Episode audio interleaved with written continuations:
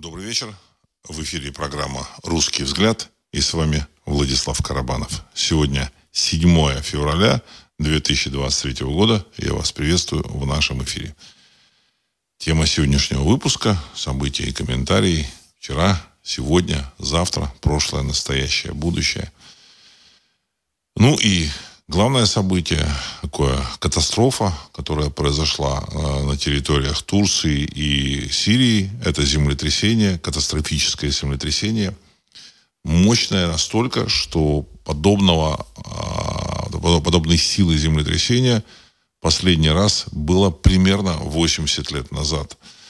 Возможно, нынешнее землетрясение даже более мощное, возможно, э, нет. Еще, в общем, предстоит Э, оценить точно. Вот. Во всяком случае, разрушение э, на Украине и в Си... я прошу прощения, во всяком случае, разрушение э, в Турции и в Сирии, они очень такие впечатляющие. А в целом, вот то, что произошло, оно, знаете, похоже на события, я вот вспоминаю, события 80, конца 88 -го года, когда в России, в Советском Союзе, я уже путаю Советский Союз и Россию, когда в Советском Союзе произошло землетрясение в Спитаке и Ленинакане. А, я просто помню вот эти, вот эти, вот эти события, вот это вот этот период. И знаете, как вот а в, в Ленинграде тогда, это еще был Ленинград, мы уже, уже публиковались какие-то вот, значит, э, газетенки, или я не знаю, как это назвать, наверное, не газетенки. Я, я, я точно помню, что там э, были какие-то э, издания, еще там, может быть, не периодические, полупериодические, какие-то такие вот, или, или, как, или потом там это появилось. Во всяком случае, я помню обсуждения и такие толковые специалисты в области эзотерики говорили, что вы знаете, когда в политической области происходит такое напряжение, напряжение, и это напряжение должно чем-то закончиться, вначале происходит вот такое землетрясение. Вот и это землетрясение, которое произошло в Ленинакане, это как раз землетрясение, которое предвещает некие такие события. Вот.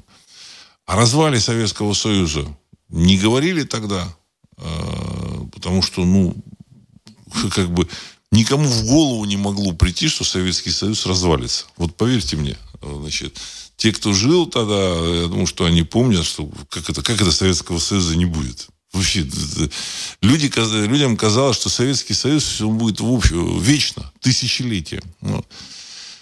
Но оказались правы вот эти вот толкователи или там, в общем-то, люди, которые э, поняли это как а, такое событие, связанное с политической э, катастрофой, которая произошла на территории Советского Союза. Ну, вроде бы там, казалось бы, там Ленинакан, там Армения, это южная окраина Советского Союза. Вот. Но, тем не менее, потом полыхнуло по, всей, э, по, по всему Советскому Союзу. Вот. И Советский Союз через два с половиной года, два, два года и девять месяцев де-факто развалился. Через два года Советский Союз, он, в общем-то, уже, так сказать, это были какие-то какие непонятные взаимосвязи между республиками. А в Грузии уже появился президент э, Гамсахурдия, если кто-то помнит, был там такой вот, товарищ, которого, ну, правда, потом попозже сверли, уже когда Советского Союза не стало. Но в целом э, значит, Советского Союза через два с половиной года не стало.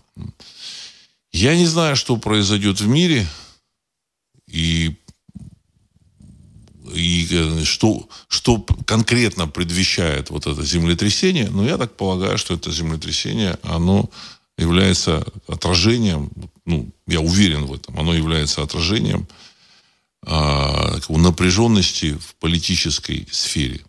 Вот мне так кажется.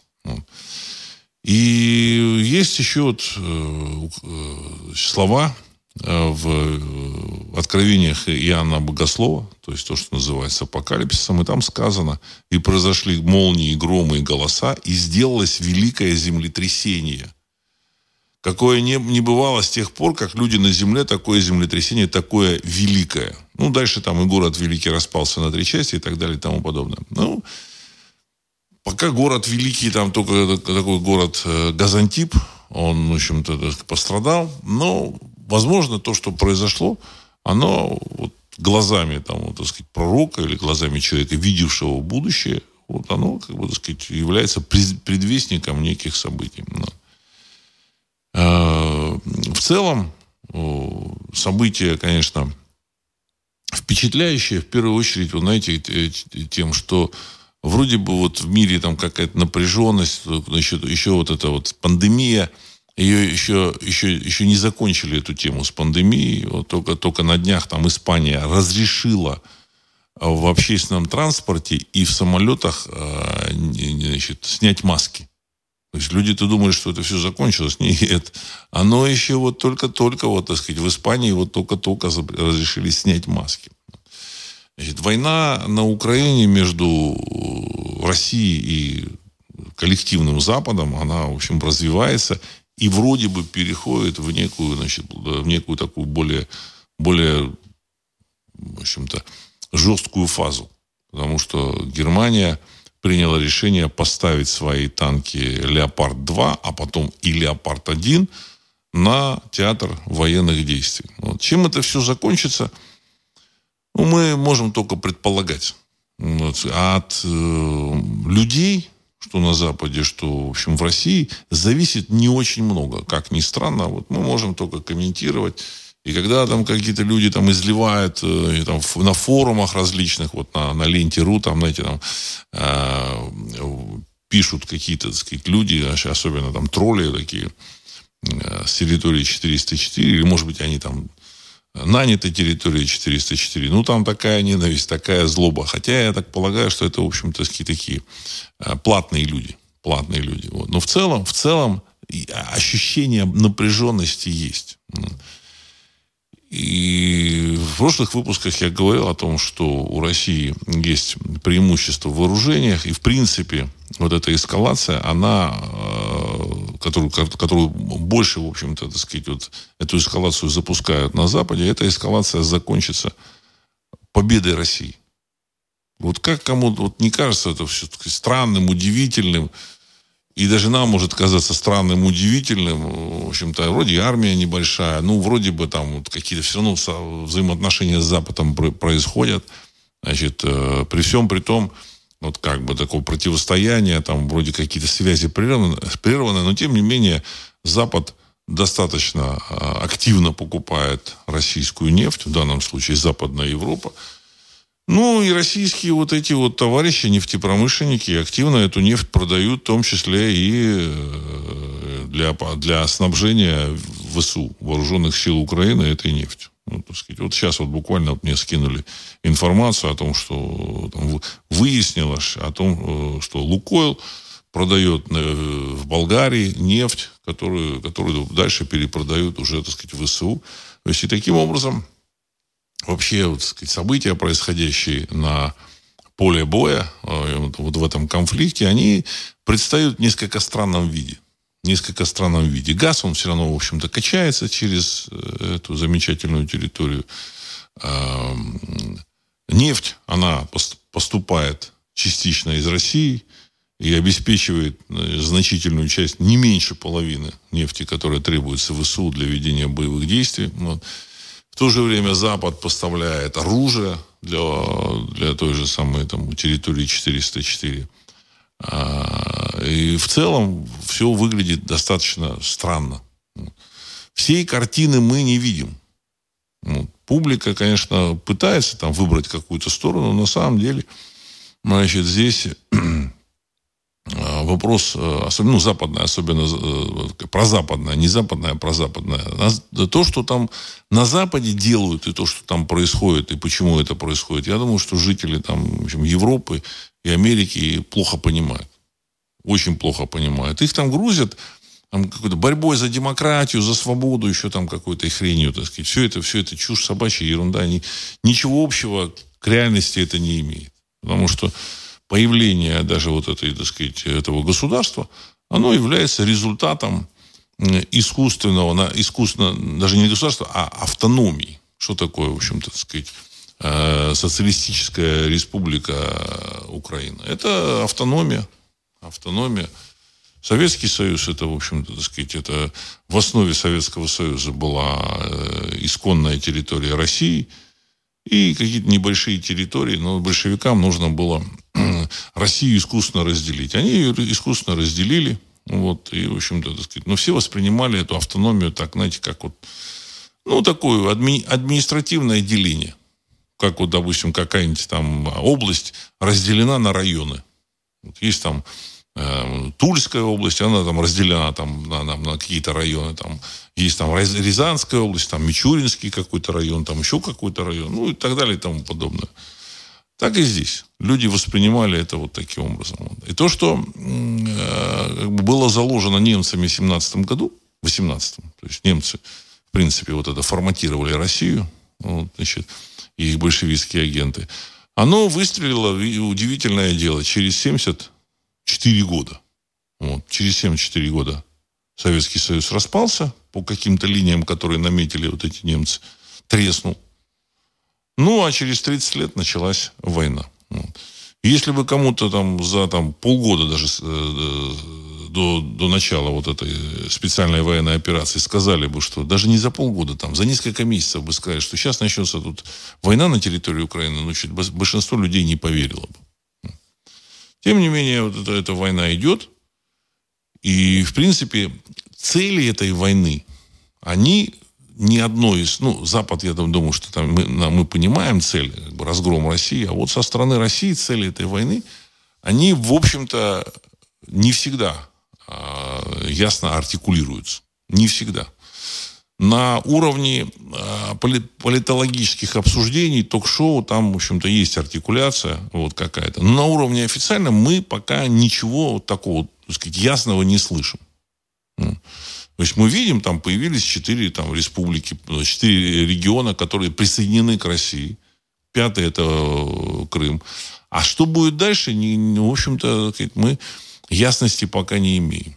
Вот это, что будет дальше, самое важное. И Запад, он, в общем-то, решил тут лечь костьми, э, и даже играет э, с огнем, потому что Россия это ядерная держава. И, э, опять, э, насколько я так понимаю, на Западе товарищи, в общем-то, что-то что знают. Опять же, ни Шольц, ни Макрон, и ни, вот, ни Борис Джонсон. Это просто, так сказать, э, люди, которые выполняют какие-то за, задания, которые им дают сверху. Вот. В целом, я много раз об этом говорил, в целом, в целом есть ощущение, что происходит переформатирование вообще сегодняшнего мира. События с этим китайским шариком. Такие удивительные. Значит, дело в том, что э, этот американцы вдруг заметили вот этот зонд э, китайский, который летел на высоте там 25 тысяч метров, то есть 25 километров над землей, и пролетел через всю Америку, и, э, и вот, значит, там начался шум, из-за этого госсекретарь Блинкен не поехал в Китай, Казалось бы, да, вот, кстати, китайский зонд нарушил там какую-то воздушную границу Соединенных Штатов Америки. Но дело в том, что такие зонды летают через Соединенные Штаты уже там какое-то количество лет, там даже неизвестно. Это далеко не первый зонд. И как-то американцы особо не обращали внимания на, вот, на полеты вот таких вот шариков. Из-за этого еще разводить тут какую-то там огромную там, это, медиакомпанию, там, обсуждать это все, показывать публике, потом еще публично взбивать. Ну, есть тут некая странность. Вот. Э, нам не объяснили, зачем это. Нам не объяснили, публике не объяснили. Американской публике тоже не объяснили. Значит, ну, какой-то тут якобы там шарик, который там несет какое-то шпионское оборудование. Ну, много того из того, что там это шпионское оборудование с этого шарика могло нести, это шпионское оборудование прекрасно значит, работает на, на спутниках из которых, в принципе, все видно. Ну, из шариков, возможно, с, с 25 километров, возможно, видно лучше, чем с 250 километров над землей. Но, тем не менее, сама, сама пиар-компания, которая была раздута в Америке вокруг всего этого, она вызывает определенную странность. Э, еще большую странность вызывает отмена визита Блинкина. Значит, сообщили с помпой американцы, что да, вот Блинкин хотел поехать в Китай, но, в общем, он теперь вот из-за этого шарика не поедет в Китай. Вот. А потом выяснилось, что, оказывается, в графике визитов Блинкина вот этот визит в Китай, он не был э, как-то заявлен как, вот, знаете, какой-то плановый визит. То есть он какой-то был внеплановый и, в общем, особо там и не заявлялся. Ну, типа он заедет в Китай. То есть э, шумиха приобретает еще более странные такие очертания. Ну, то есть э, шумиха приобретает очертания искусственного характера. Искусственного. То есть этот шарик, там понятно, что он залетал всегда, эти шарики. Тут его заметили, и тут же, значит, якобы отменили визит. С чем это связано? Ну, я много раз говорил, что я считаю, что проблемы, э, происходящие в сегодняшнем мире, события, происходящие в сегодняшнем мире, включая пандемию, вот эту, э, значит, замечательной вот этой вот, так сказать, болезни, а это происходит по причине э, предкрахового, предбанкротного состояния финансовых, финансовых систем западного мира, в первую очередь, э, долларовой, э, долларовой, э, доллара. Дело в том, что доллара, долларов заняли столько, что, в принципе, выгребли деньги из банков, и теперь нужно эти доллары где-то брать. Ну, я напомню, что э, в Америке закончился вот этот э, исчерпан лимит заимствований вот, значит, э, американским государством который там лимит указывает для заимствований для американского государства, так сказать, определяет э, Сенат. Конгресс США, прошу прощения, Конгресс. Кон, Сенат это верхняя палата, состоит из э, сенаторов, по два, по два сенатора от каждого штата. Вот. А Конгресс э, это значит, представители населения Соединенных Штатов, значит, от каждых там, там 750 тысяч там, или 600 тысяч избирателей, ну так он поделен, значит, по одному вот этому конгрессмену. Вот Конгресс указывает потолок заимствований э, американского государства вот этих вот, так сказать, денег. Вот.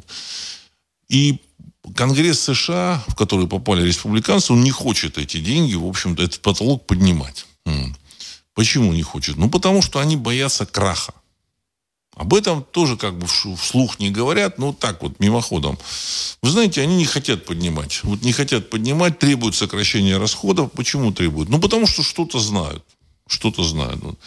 И вот в этой ситуации вдруг э, случается событие с этим шариком. Замечательно. Ну. Что здесь примечательно? Примечательно то, не примечательно, а на что нужно об, обратить внимание. Я так полагаю, что американцы, возможно, возможно, исследуют тему, э, опять же, я так очень осторожно говорю, исследуют тему замораживания китайских долларовых активов. Значит, э, перед этим американцы год назад, чуть, чуть больше года назад, в феврале, в марте 2022 года, заморозили российские активы. Причем заморозили активы не только государства, но и частных лиц.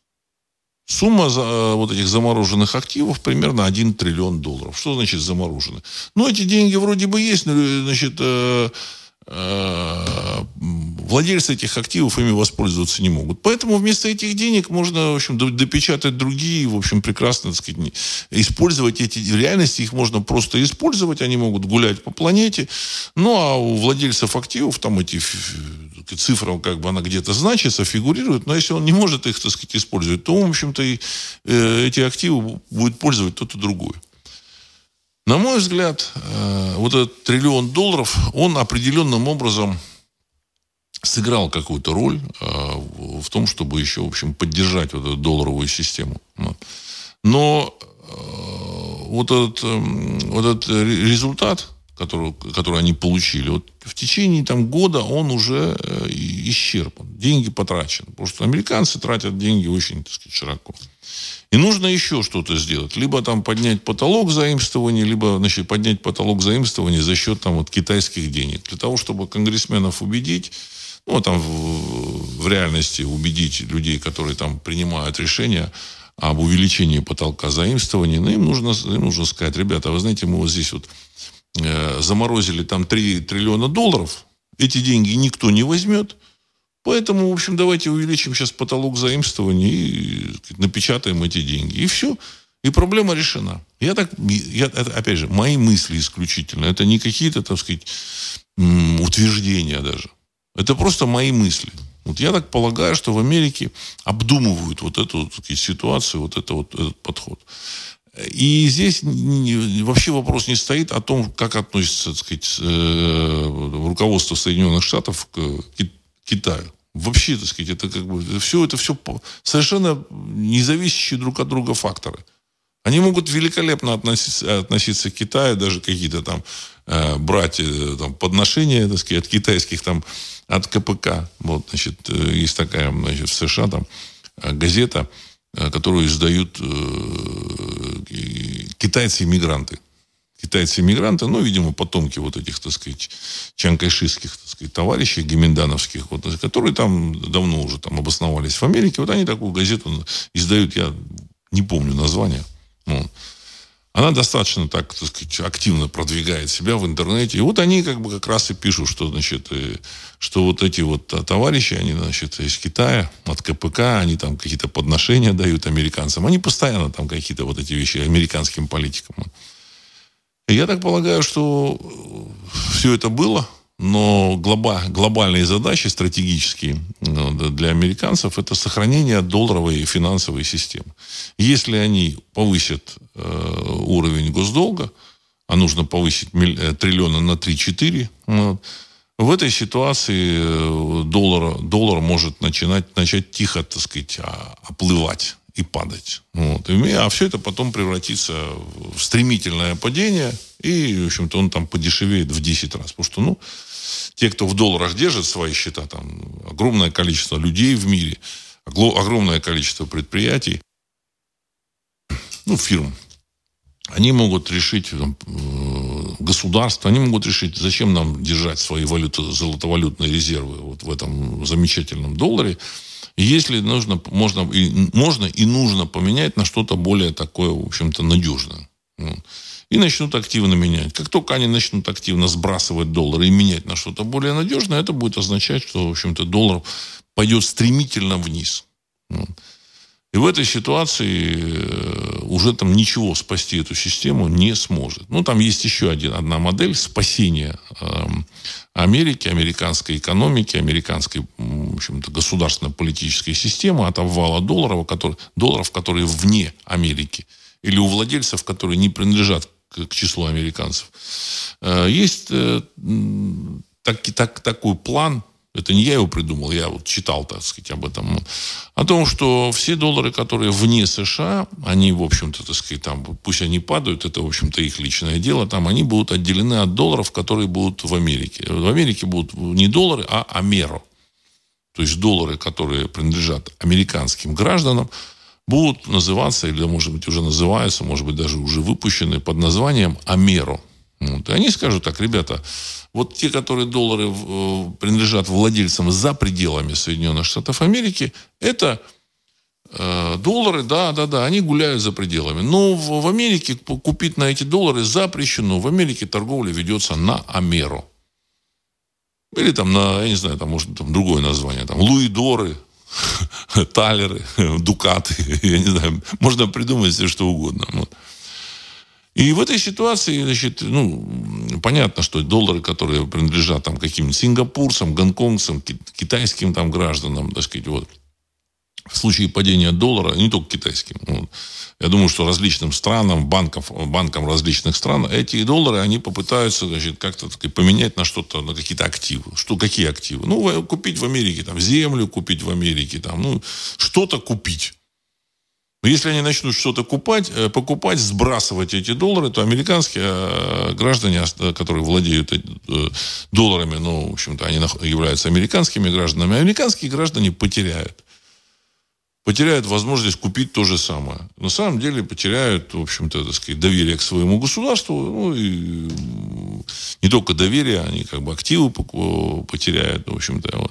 Поэтому, так сказать, план, я думаю, что простой. Отсечь, отсечь доллары, э, которые ходят вне Соединенных Штатов Америки, от долларов, которые ходят внутри Соединенных Штатов Америки. Как это сделать, я думаю, что они придумают, продумают. И в, этом, в этой ситуации, допустим, цены внутри США останутся теми же самыми, может быть, немножечко там э, повысятся, но не так сильно, как они повысятся, если так сказать, этого не сделать.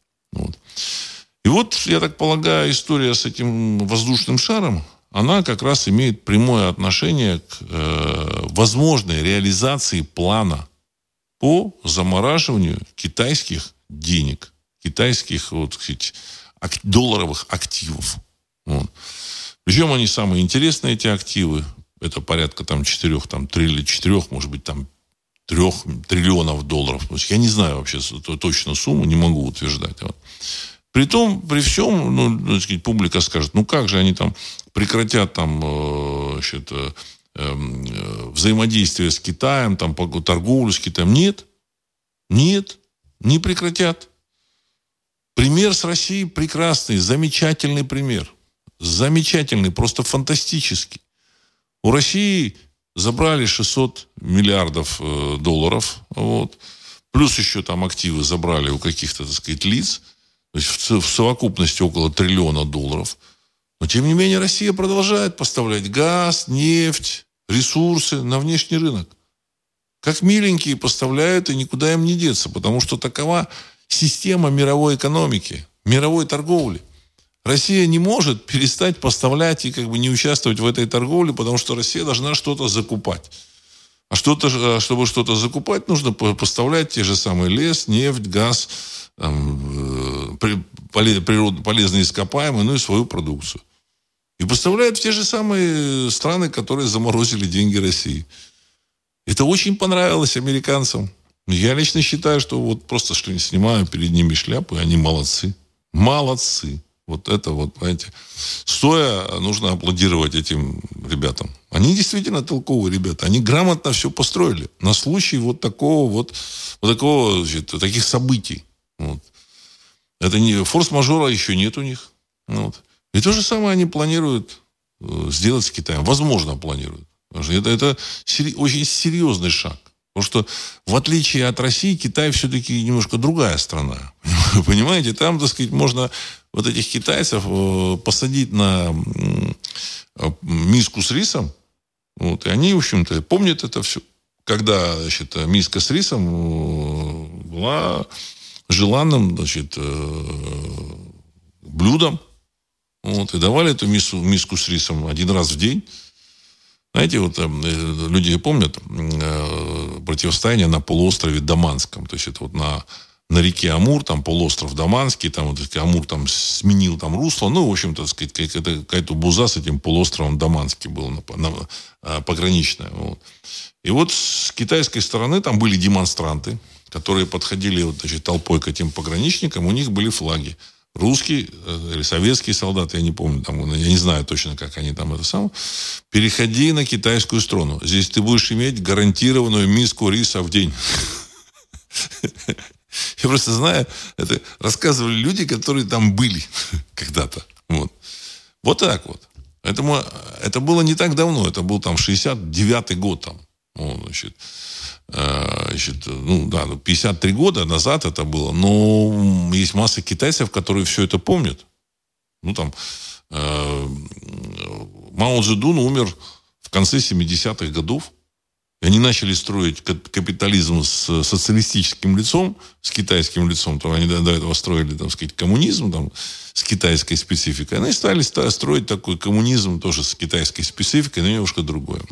Все это было 40 там, с чем-то лет назад. 43-44 года, значит, когда Дон, Дэн Сяопил, Пина объявил там этот разворот, и 43-44 ну, года назад э, китайцы, в общем, получали миску риса в день и были очень счастливы. Они считали, что это большое счастье. Их пропаганда убедила в этом, что это действительно большое счастье. Миска риса в день. Они ходили вот в этих, в общем-то, ватниках, вот, или там в одинаковой одежде, ну, те, кто в Северном Китае, там, Центральный и Южный Китай там ходили вот в одинаковой одежде, э, там, все, все, все в одинаковом фасоне, вот, примерно одинакового цвета, с одинаковой стрижкой. Вот, все, все это было недавно.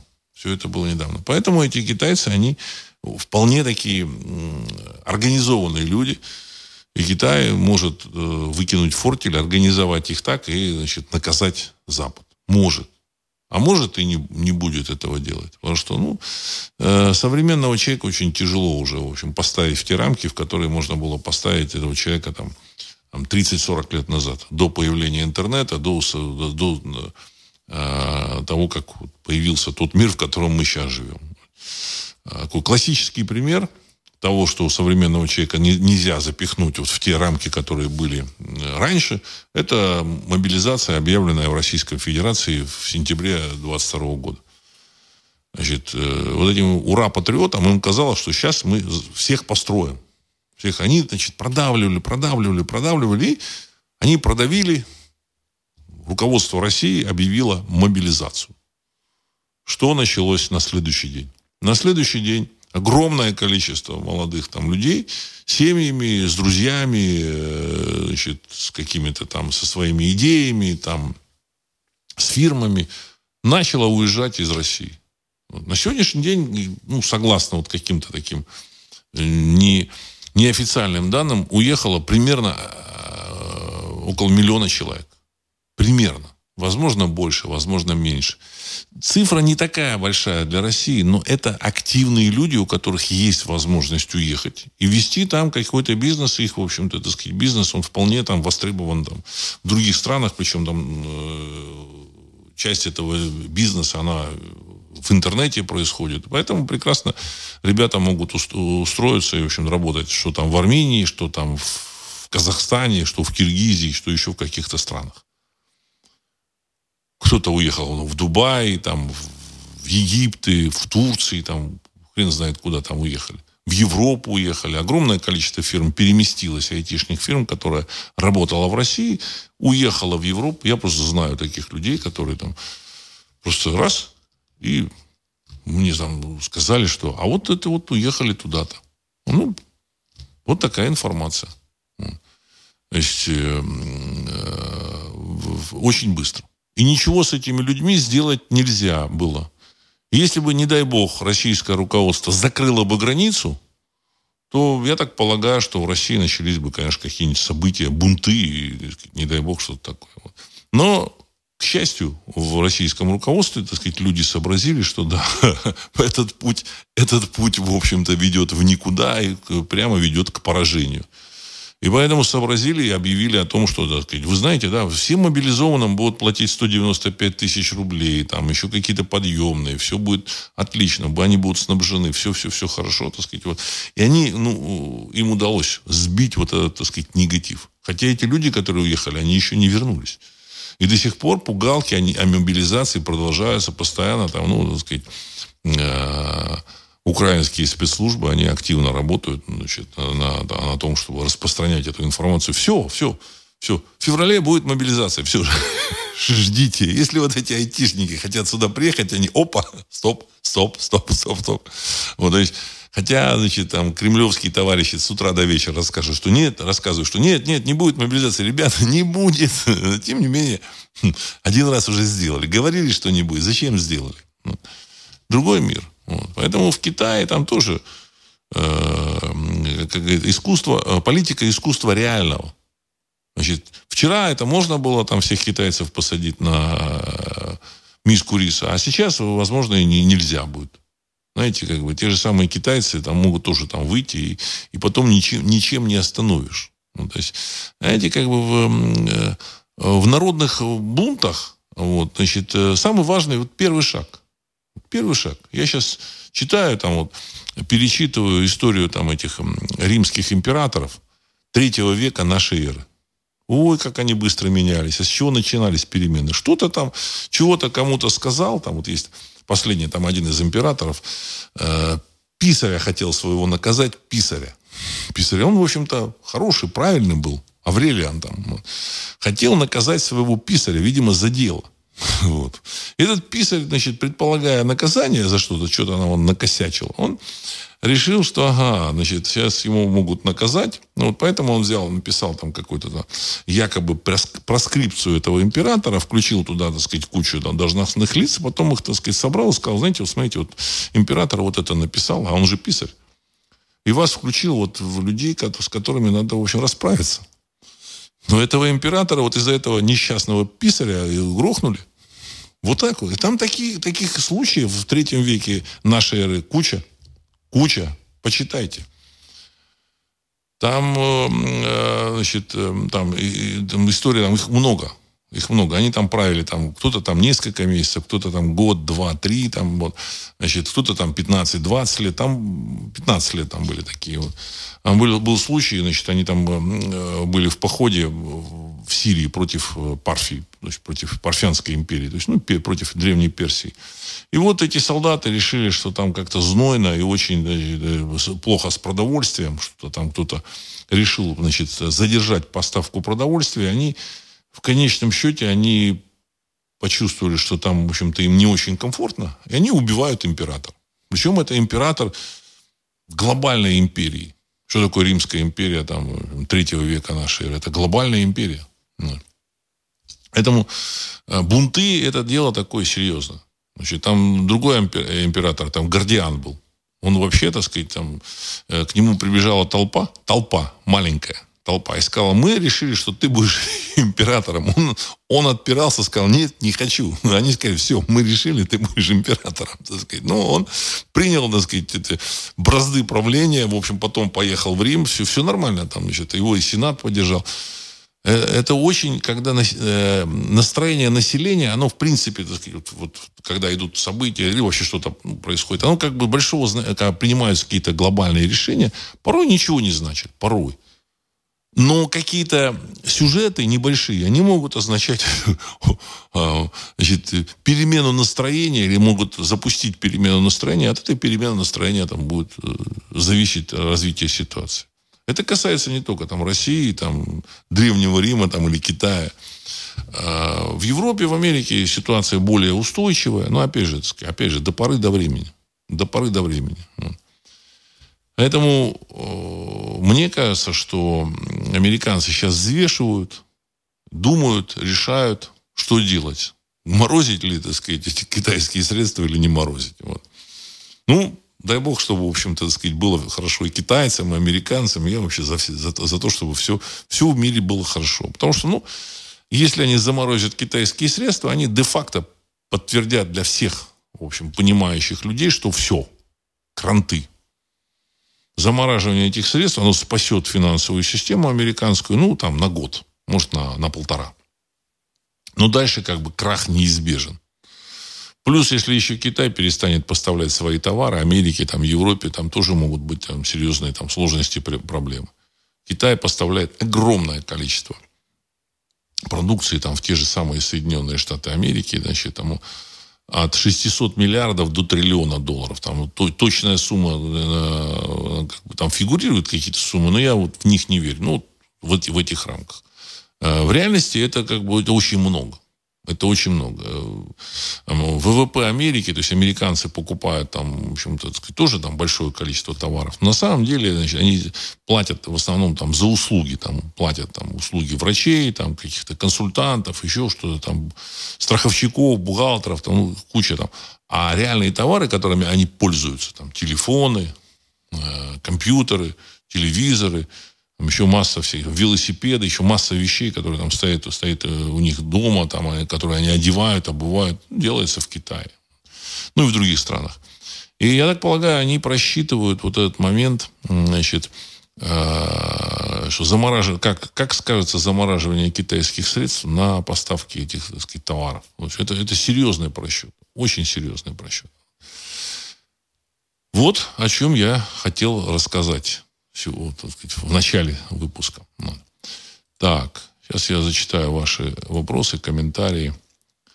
А, э, Дарислав. На отсечение долларов вне США это тоже дефолт. Но отсечение долларов вне США это тоже дефолт. Эти меры нигде, вероятно, приниматься не будут, обеспечить их нечем, а доверие ноль. Конец цитаты. Уважаемый Дарислав, вы совершенно правы. Но, понимаете, как-то же нужно спасти свою политическую систему. Ну, свою политическую систему они будут спасать. Я уверен, что там есть какие-то планы. Э, вот, эти планы, я хочу сказать, работают. То есть ребята готовились, к, э, если Россия готовилась к войне с, э, с 90-х годов, вот тут какие-то сомнения высказываются. Ну да ну что тут? Как она готовилась? Готовилась, очень серьезно готовилась к войне. То Американцы готовились к этому дефолту, я думаю, что тоже лет 15-20. Значит, они понимали, что это все произойдет, но они сократить свои расходы не могли. А Россия, вот, в общем, еще там, пример, почему Россия готовилась. Вот зачем нужна была сири- сирийская военная, участие в сирийской военной кампании. Я, в общем, был, считаю, что это не нужно было, а теперь я понимаю, зачем это нужно было. Нужно было натренировать войска. Натренировать войска. На самом деле российская армия, она самая, возможно, натренированная и эффективная в мире. При всем при том.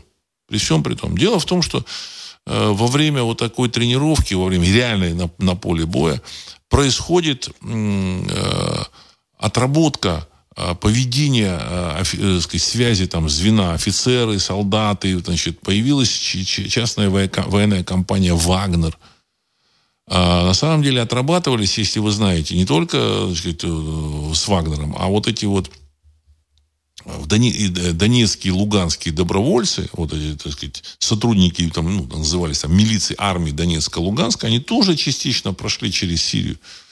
Я просто помню, набирали там, я, мне так удивлял, странно, значит, там э, есть противостояние с украинской армией вроде бы, вот. А тем не менее этих людей отправляют зачем-то в Сирию. Вот. И, ну, теперь, ну, понятно, что, в общем-то, они в этой, в этой Сирии, они они э, отрабатывали свои навыки, это было полигоном, вот. И я так полагаю, что этот полигон был, так сказать, достаточно э, эффективный. Эффективный. Значит, нужно было оружие испытать. Вот они испытали оружие, там, взаимодействие, там массу нюансов. Массу нюансов. Ну и пришли к очень важному выводу – это надо признать. Значит, российское руководство пришло к важному выводу, что частная военная компания является эффективным способом ведения боевых действий с серьезным противником. А воевали они э, с ИГИЛом. А что такое ИГИЛ? ИГИЛ это э, подготовленные сказать, западными инструкторами, специалистами, сказать, профессиональные бойцы. Не все, конечно, но там были профессиональные бойцы, которые не только подготовлены в военном отношении, там использовалась та же самая боевая химия, которая используется сейчас э, на территории Украины.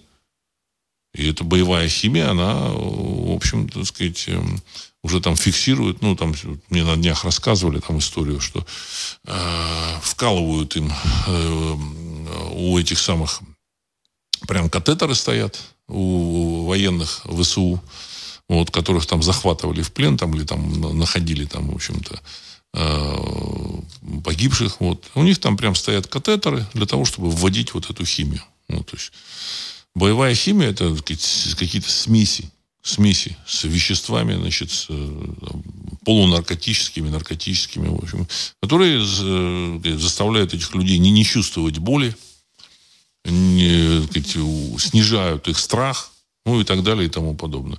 Но со всем этим наши военные встретились и в Сирии.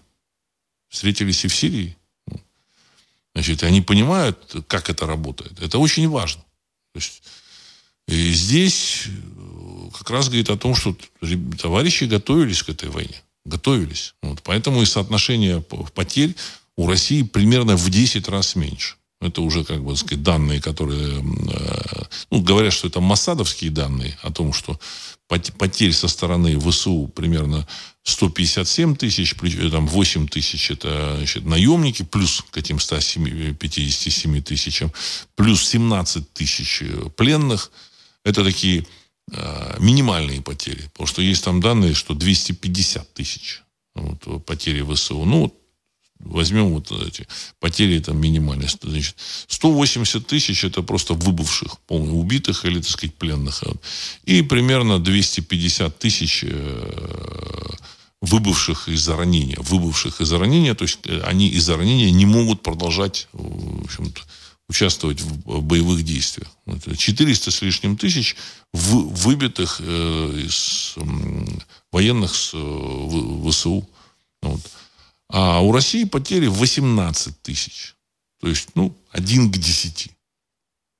Вот для того, чтобы добиться такого соотношения, нужно, чтобы армия была профессиональной. Профессионально ее можно было сделать только на реально действующем полигоне. Вот поэтому здесь тоже, в общем, надо признать, что американцы готовились к своим, к своим вызовам, так сказать, финансовым. Вот. И они серьезно подготовились. А Россия готовилась к своим вызовам. Своим вызовам, вот, так сказать, вот, в военной области. Еще раз подчеркну, рано или поздно все это закончится миром. Вот. Но какой мир будет? Оно, как бы, сказать, вот как раз вот эти вот боевые действия, они не только боевые, стратегические какие-то, сказать, а стратегическое вооружение, оно определит, каким будет мир. А сейчас стороны еще, как бы, так сказать, там не общаются, но тем не менее все идет к тому, что рано или поздно, так сказать, в этом, это будет в этом году, в 23 году, вопрос этот решится.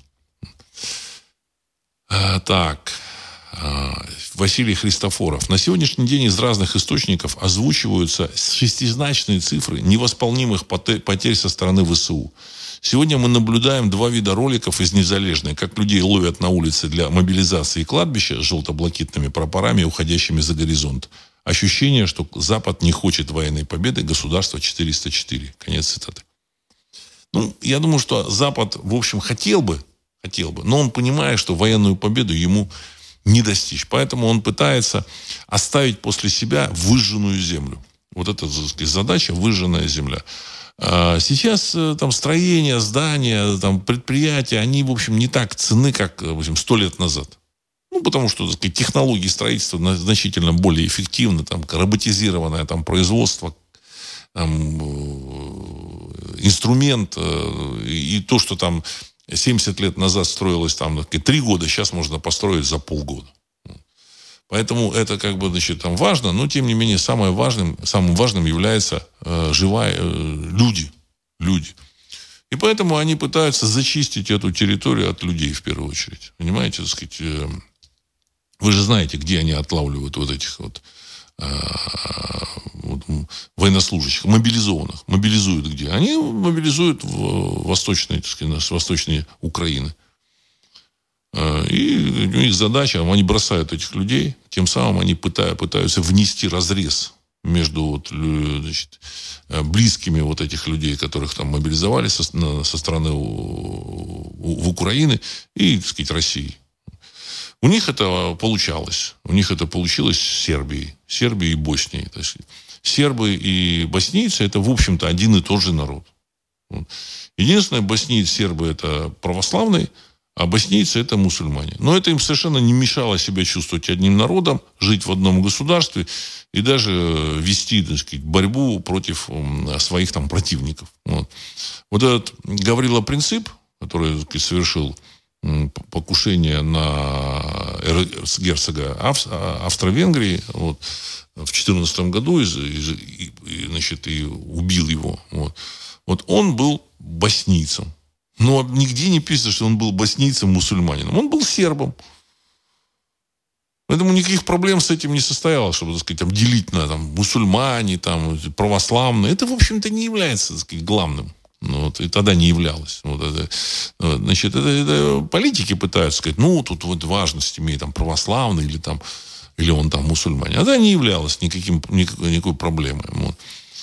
А, а вот сейчас, в 94-м, там, пятом годах, когда вот это, э, вот это была, ну, в начале 90-х, вот эта сербско-боснийская война, оно стало важным, потому что они внесли разрез.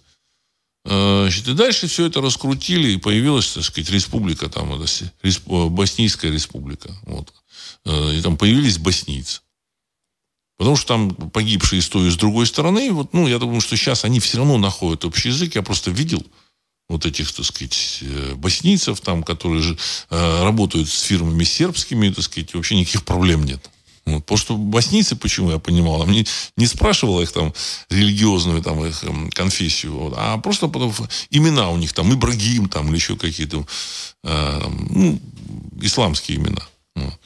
Никаких проблем, и фамилии тоже, никаких проблем у них во взаимоотношениях нет. Они ощущают себя одним народом. Понимаете? Вот.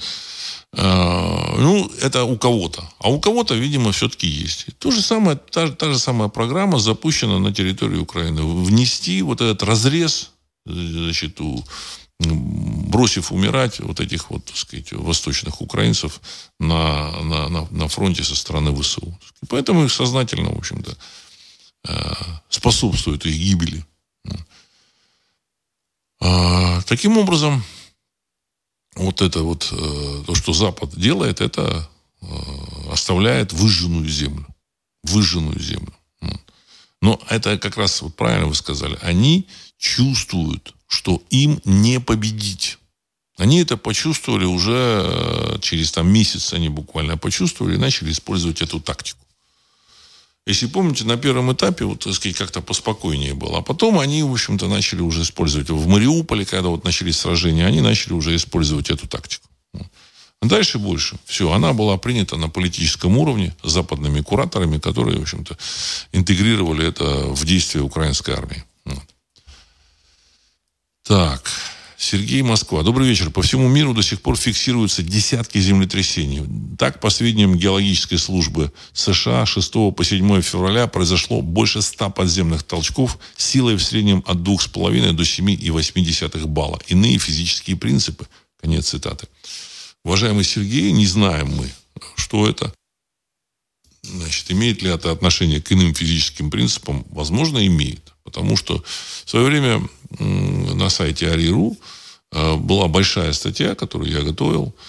Э, серьезно, так сказать, этот вопрос, этим, вопросом, этим вопросом занимался. И хочу сказать, что, возможно, такое оружие вот, или, как бы, так сказать, технология, она известна российским военным. Но опять, насколько известно, как это глубоко зашло, в общем, так сказать, мы можем только вот предполагать.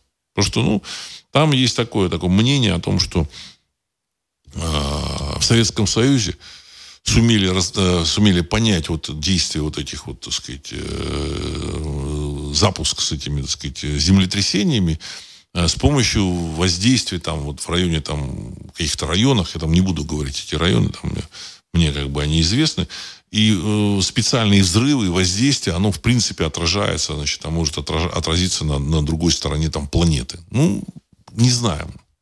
Может, этим владеют американцы, мы не знаем. Но то, что, то, что вы рассказали про, про США, я вот читал, что там в Нью-Йорке или около Нью-Йорка были, э, были землетрясения вот в это же время мощностью 3,8 балла. Но то, что где-то 7,8 балла было, это, в общем-то, такая вот, так сказать, информация для меня новая. Значит, я не исключаю, конечно, землетрясений в Соединенных Штатах Америки. Не дай бог, конечно. Не дай бог. Я, опять же, считаю, что у нас, э, у людей, в общем, в современном мире нет причин для вражды. Нет никакой причины, понимаете, так сказать. Вот. Все, что там сейчас происходит, вот какие-то вот э, события на Украине, это все э, действия какой-то группки, которая решает свои, в первую очередь, финансовые вопросы, ну и вопросы там, глобального доминирования. Потому что как только э, понятно станет всем, что Россия является вполне себе самостоятельной и суверенной военной, в военном отношении державой, многие вещи, которые хотели бы сделать это люди, сделать будет невозможно. Они уже как бы себя немножко так это распустили, они там ту же самую панд... так называемую пандемию запустили, в общем-то, и там уже там стали всплывать планы о сокращении там Э, численности человечества, так сказать, там интересные такие планы. Вот. И мы поняли, что эти ребята вообще, так сказать, не моргнув глазом, если они как бы останутся одни на планете, вот, руководить, они не моргнув глазом начнут устраивать такие, так сказать, чудовищные, так сказать, эксперименты над человечеством, что мама не горюй. Они сейчас уже устраивают. Они сейчас уже устраивают. Это уже, в общем, видно вот с той же самой, с этим волшебным вот этим э, заболеванием они устроили. Вот. Совершенно спокойно навязали людям. А, значит, и вся планета, она, в общем, там сидела по домам, вот, значит, и тряслась а, в отношении вот этой вот, так сказать, там, а, волшебной э, болезни, а потом, в общем-то, получала укализацию. Это же тоже, это как бы, это, это первый такой сигнал, э, как они Э, будут вести, если они станут гегемонами. Это первый сигнал. Понимаете? Еще они не гегемоны, еще есть Россия, еще есть Китай. Но, тем не менее, они уже решили, что им позволено. Им позволено. Ну, а если они действительно останутся одними единственными гегемонами, то я даже, так сказать, боюсь, в общем, предполагать, что там они могут учудить. Вот. Причем, конечно, э, страны Запада, они там частично пойдут под сокращение частично. А вот там такая страна, как Россия, она может, может и вся пойти. Мы не знаем. Может, может и наоборот будет. Но в любом случае эти ребята могут учудить все, что угодно. Ну, вот. ну там, со сменой пола, там, вот все это знаете. Все, это, все эти чудеса вы знаете. Черный круг. Здравия всем. Если кукловоды захотят тормозить Китай, то они смогут расстроить их отношения с Индией вплоть до войны. Это англосаксы практикуют веками и на такие пакости очень даже способны. Конец цитаты. Уважаемый Черный круг, я с вами не совсем согласен. Дело в том, что сказать, и Китай, и Индия – это древние э, народы с очень давней, древней историей. Когда наши предки, в общем-то, ну, ходили там в шкурах еще, там уже были очень, очень развитые цивилизации. Наши предки, может, когда-то, там, в какие-то совсем допотопные времена, там тоже, как, как в Рамаяне отписано, описано, там, может быть, летали на, вива, на виманах, ну, тысячу лет назад, там, 1200-1300 лет назад, это были вполне себе такие э, простенькие э, полугосударственные образования. А в Китае и в Индии были вполне себе серьезные государственные образования с тысячелетней историей.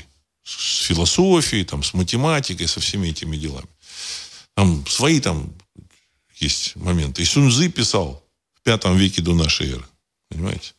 Вот. Здесь тоже были скифы, здесь много чего было.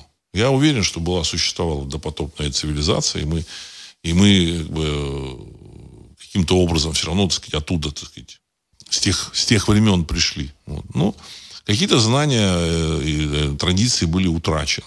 Вот. Человечество прошло через эпоху одичания. Вот. это одичание э, вот на территории Евразии, на территории Древней Скифии, оно было достаточно серьезным. А у этих индусов и китайцев все, в общем-то, сказать, политика была еще тогда.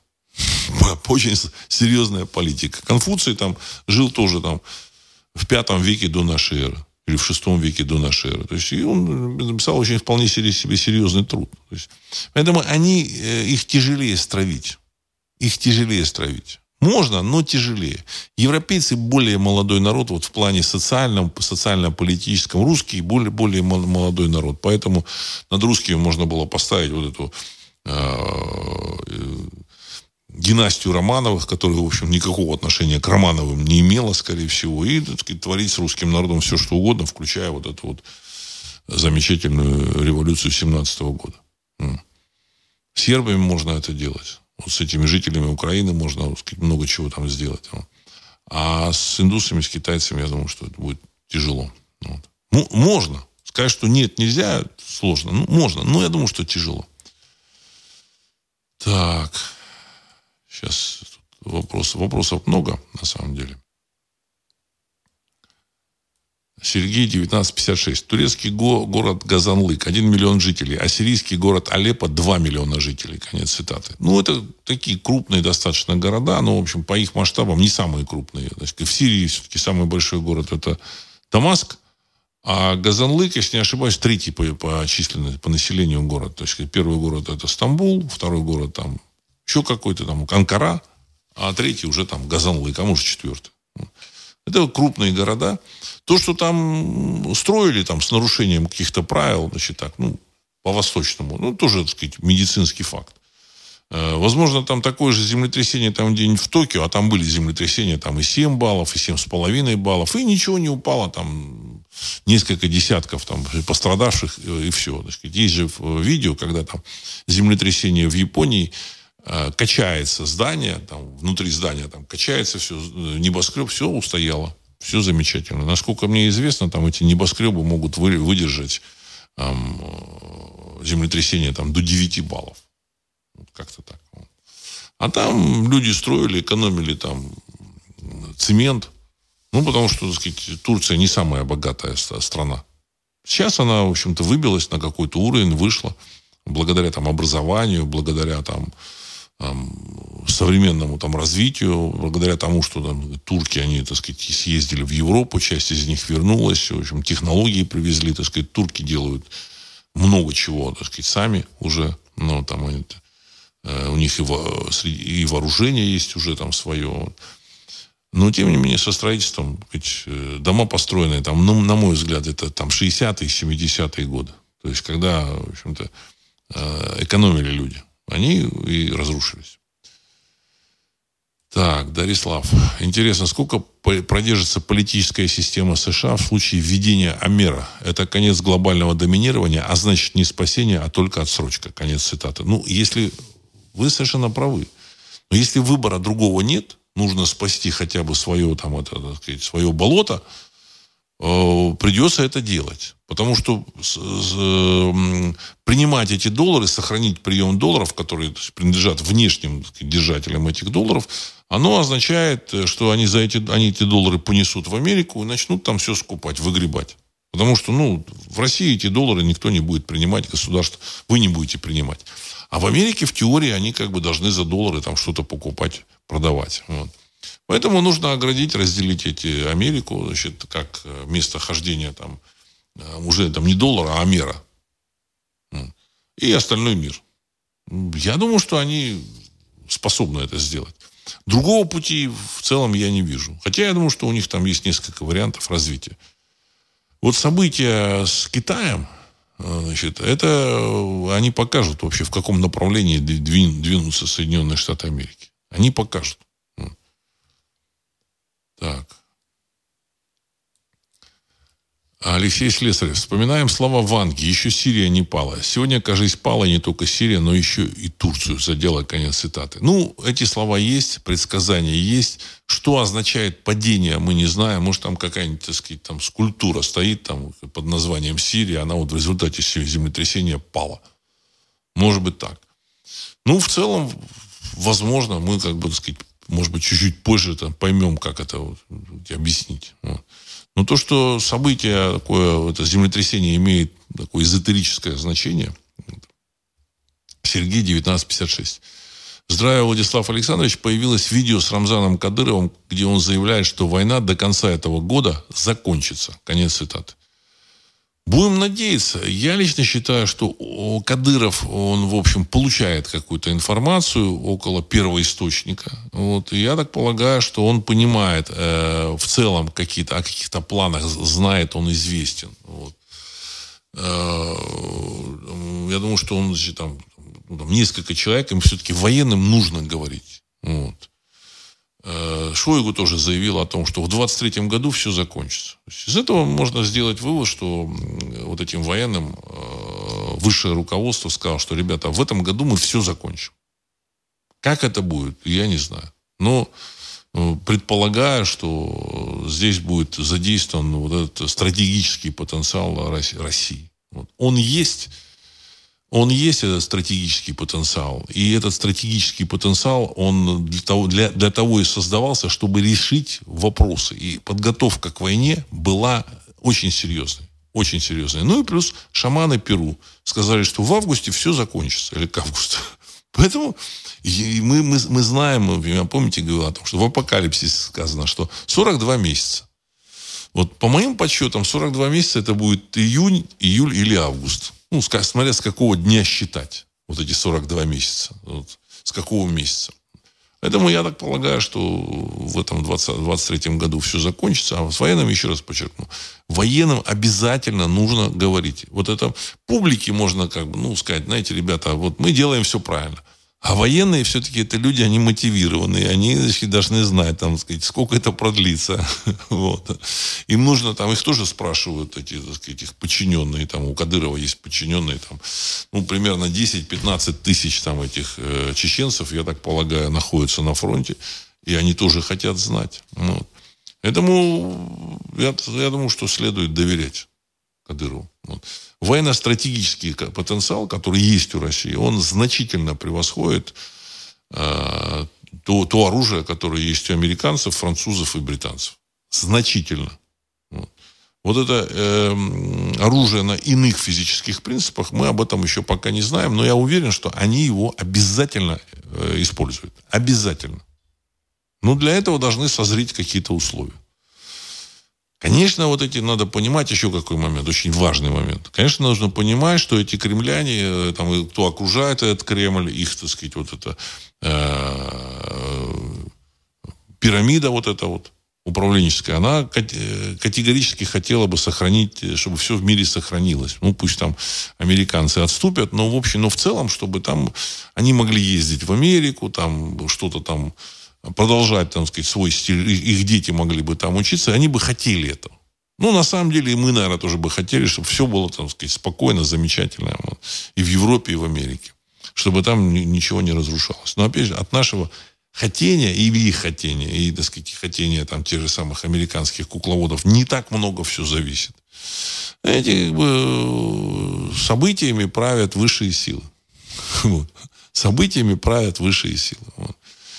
Я надеюсь, что высшие силы на стороне э, России, вот, русского народа, русского народа, под Россией я воспринимаю, так сказать, именно русский народ, вот, и друзей русского народа. И, в общем, так сказать, и всех, кто, всех нормальных людей. Потому что у нас нет врагов ни в Америке, ни в Европе, ни в Прибалтике. Я думаю, что со всеми этими народами мы прекрасно будем ладить. И они с нами. Э, мир другой, понимаете? Вот. Мир другой. Мир мира и добра. Как вот в апокалипсисе будет золотой век. Поэтому ждем золотого века. И на этом я хочу завершить сегодняшний выпуск. С вами был Владислав Карабанов. Программа «Русский взгляд». Через несколько секунд композиция «Могучий прилив». Всего доброго.